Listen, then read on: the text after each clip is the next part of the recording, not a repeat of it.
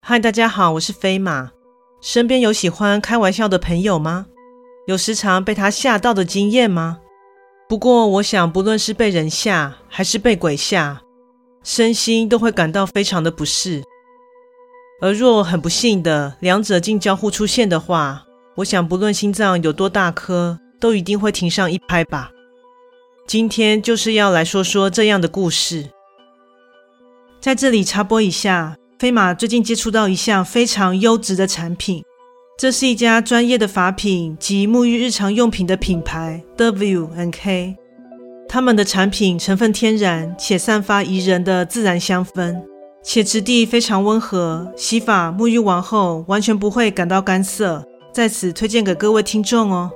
飞马会在下方资讯栏提供专属优惠链接，点击进入卖场可享有听众专属优惠哦。有兴趣的话，欢迎参考看看。那么，故事开始喽。怪谈故事：是谁在吓我？和男友已经交往了一年，他的个性开朗，且为人随和，不拘小节。当然，外形不用多说，一定是达到了我的标准。但唯一美中不足的地方是，他非常的爱吓人。或是开些尺度略大的玩笑，由于时常会把他的玩笑当真，所以交往初期还真的是有些无法适应，甚至还想过两人是否不太合适。但不得不说，在一段时间的磨合之后，男友的态度有明显的改善，虽然没有完全停止其恶作剧的行为，但频率和形态可说是收敛很多。也让我对他的一举一动不再那么心惊肉跳了。这件事发生在今年，我们搬入一处四楼公寓后发生的诡异事件。那栋建筑一共有七楼，格局和样式就是典型的老式公寓。说起一开始的印象，只是觉得我们那间房间特别干净，感觉就像是没人住过一样。当时男友还庆幸。能以低于行情的租金就能租到屋况这么好的房子。接下来进入房间内，不知是否处在背阳面的缘故，觉得屋内略显阴暗，且连带充斥着凉意。但若忽略这感觉，房内的状况真可说是出乎意料的好。我和男友一眼就喜欢上了。开始的几个星期，一切都很正常。白天我们各自有工作，分别在职场上努力着。晚上回到家后，有时会窝在沙发上一起看电影，有时则各自使用电脑。但过了一段时间后，我先是见到类似骚灵的现象。某日下班一进家门，就发现家中物品的摆放位置有些异常。因为和男友都算是井然有序的人。使用完物品后，都会习惯归位，在每晚睡前也都会将家中稍微打扫一下。但今天映入眼帘的却是相当杂乱的景象，那感觉好似有人曾闯入屋内翻箱倒柜过。由于觉得十分不安，当下便不敢停留，赶紧锁了门，并跑到楼下的便利商店，并打电话给男友。等我俩在便利商店中会合后，我们相伴回到了公寓。男友便一鼓作气地开了门，眼前呈现的状况依旧凌乱不堪，但我却在其中发现了诡异的细节，那就是物品散落的位置竟然又改变了。男友警觉地环视房子一遍，并没有发现任何不速之客，但也没有发现任何被闯入的痕迹。虽然算是虚惊一场，但却无法解释眼前的混乱状况。由于实在是摸不着头绪，于是和男友决定先不要想太多，把屋子收拾好后便上床睡觉了。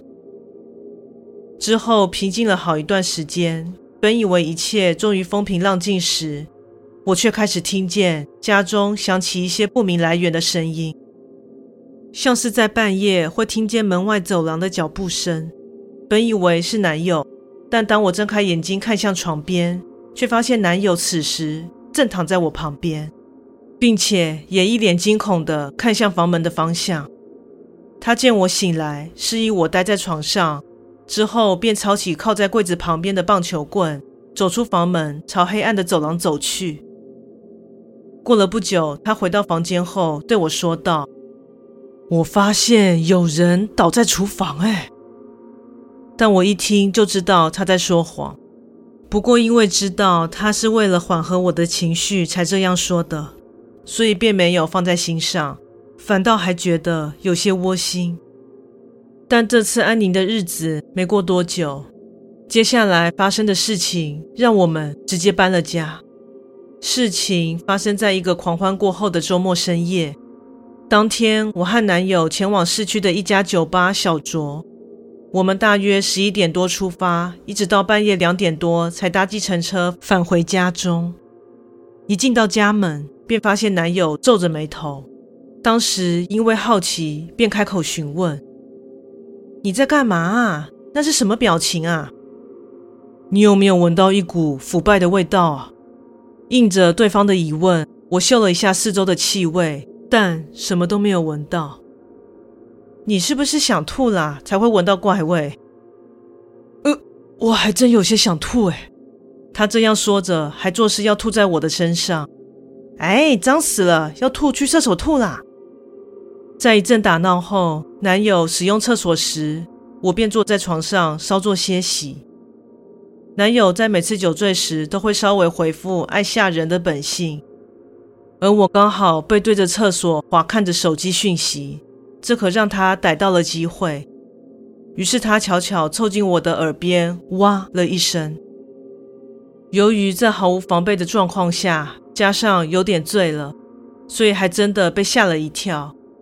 在又一阵的笑闹后，就当男友总算能量耗尽。而我准备起身去洗澡时，耳边又传来了“哇”，但这次的声音不知为何听起来有些奇怪，并不像男友的声音。不过这次的行为已经有些惹火了我，于是我猛然转头。这时我看到的并不是男友的脸，而是一张毫无血色、眼白充血且半张脸呈现腐烂状况的面容。我似乎在大声尖叫后就失去了意识。再次清醒时，我身处在客厅沙发上，而男友在一旁紧张地看着我。你刚刚怎么啦？发生什么事啊？现在觉得怎么样？喝了杯水后，我便将刚刚发生的事情告诉男友。男友听了之后回复我：刚刚你大叫后，我便赶快来到你的身边。那时我又闻到了那一股腐臭味，不知为何心里有些不安，所以才把你带来客厅。我和男友当下心照不宣，就没有再说下去了。之后我们也不敢再住下去了。虽然牺牲了一些押金，但与其每天提心吊胆，生怕再遇上那东西，这样算是最好的处理了。不过这件事情带给我的后遗症，就是每当男友又吓我时，我都会直接扒下去。这样，故事说完喽，感谢你的收听，诚挚欢迎订阅我的频道。若身边也有喜欢悬疑惊悚类故事的朋友，也欢迎将本频道推荐给他们呢。另外，在 YouTube 频道上会有怪谈故事所改编成的小动画。若你喜欢我的故事，也喜欢看小动画的话呢，请莅临 YouTube 频道上帮我做个订阅及追踪哦。更诚挚的欢迎各位至我的 Facebook 粉砖以及 IG 上与我留言互动哦。感谢你的收听，那我们下次再见。